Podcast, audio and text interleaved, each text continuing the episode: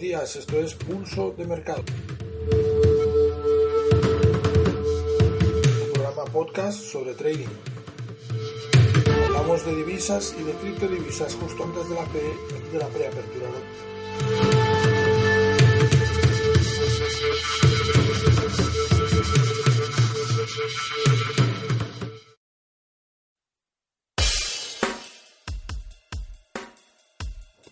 Y ya estamos encarando la última jornada de esta sesión semanal, una sesión semanal que ha venido marcada principalmente por lo que está sucediendo en Londres y por los eventos que se están produciendo alrededor del Brexit. Ayer parece que se aclara un poco más el escenario, hubo una votación de nuevo en el Parlamento británico y eh, gana puntos la opción de intentar eh, pues prorrogar la fecha de salida del Reino Unido a la Unión Europea para intentar buscar una solución negociada como eh, pues incitó, como votó el Parlamento británico ayer. Esto topa con algunas reticencias en Bruselas, que eh, Bruselas insiste en que eh, se puede negociar un aplazamiento, pero que no tiene sentido aplazar una eh, aplazar esta decisión si el objetivo es volver a renegociar cosas porque el pacto está cerrado, por lo tanto veremos lo que sucede. La otra opción es que pueda haber un nuevo referéndum sobre el Brexit en el Reino Unido. De todas formas, cualquiera de estas dos opciones nos deja un escenario más claro y más tranquilo y esto pues los mercados también lo han notado. La libra se ha estabilizado y ahora mismo pues tenemos un mercado más, eh, con, más, con más tranquilidad. El problema del mercado actual, como comentábamos ayer, es que tenemos flashes, momentos de volatilidad bastante intensos debido a noticias, pero luego la volatilidad desaparece porque todo el mundo está a la espera y eso hace que pues eh, no haya tendencias que se prolonguen lo suficientemente eh, en el tiempo como para desarrollar pues movimientos de cierta entidad. Pero ese es el mercado en el cual tenemos que jugar, porque es el mercado en el cual, con el cual nos encontramos y por lo tanto es donde tenemos que trabajar. Mismo tenemos un euro dólar en 1.1318 después de eh, una sesión americana de ayer en que el, par buscó apoyo en la directriz principal del movimiento alcista pues ahora mismo tenemos una recuperación y una búsqueda de la zona de máximos eh, semanales. La zona de soporte, la directriz del movimiento está en los 1.1294, mientras no pierda esa zona seguiremos hablando de un claro contexto alcista en el euro dólar.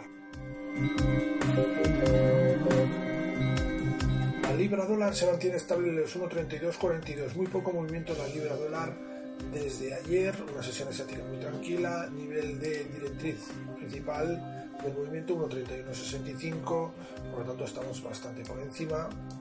El par se mantiene estable, alejado de ese nivel de máximos que es prácticamente 1.34, un nivel que lo produjo uno de estos picos de volatilidad eh, relacionados con el Brexit. Por lo tanto, ahora mismo pronóstico, digamos, relativamente alcista o neutral para la libra, siempre que no pierda los 1.3165.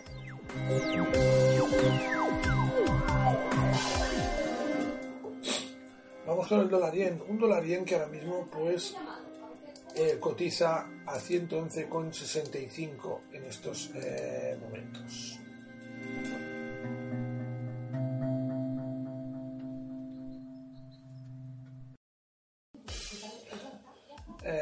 Importante pico en la sesión asiática con figura de ida y vuelta y testeo de la segunda directriz del movimiento alcista que está situado en los 111,54. Ahora mismo tenemos un eh, dólar yen también nervioso y con movimientos pues un poco erráticos y esto pues dificulta normalmente, eh, insisto, la operativa y produce pues muchas veces eh, señales falsas.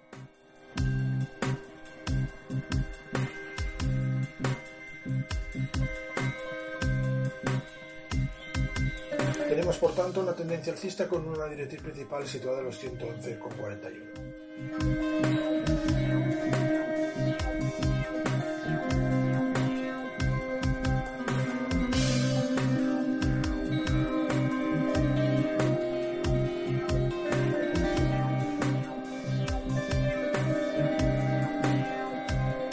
Estamos actualizando la plataforma.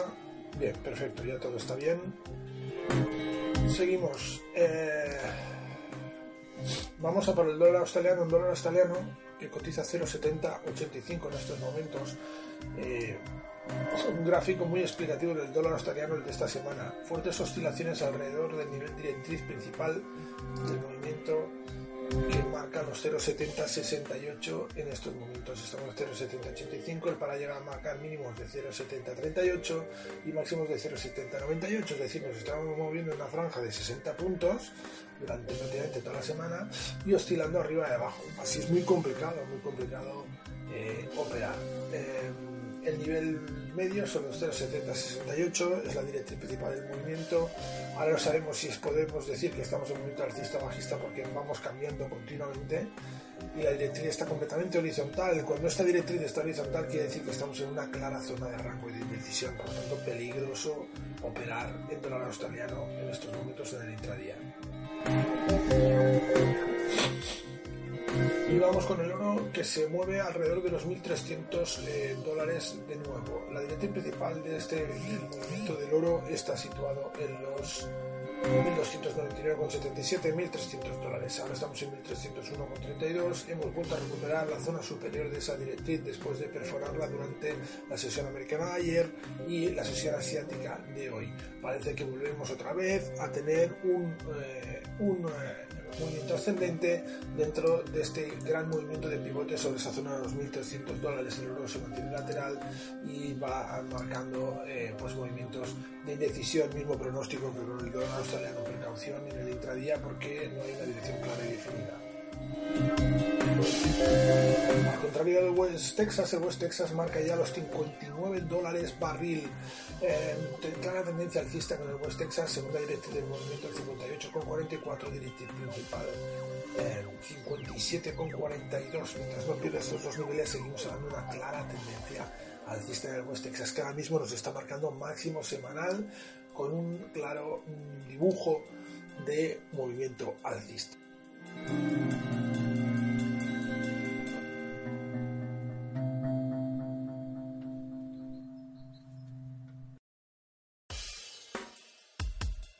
Y vamos ahora a por las criptos, las criptos que nos marcan ahora mismo. Vamos a ver, Ethereum.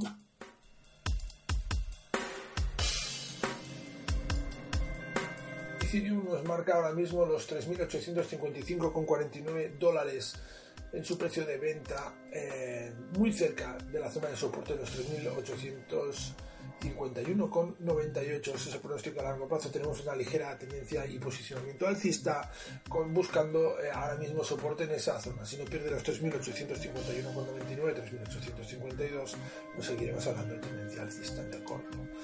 En el largo plazo, pues hay, perdón, en el largo plazo. Em, vamos con... Eh, eh, perdón, el valor que os he dicho es de Bitcoin, evidentemente, 3.000 3.800 es el valor de Bitcoin. Eh, ahora mismo vamos con Ethereum. Ethereum nos está marcando ahora mismo 132,41 en su precio de venta.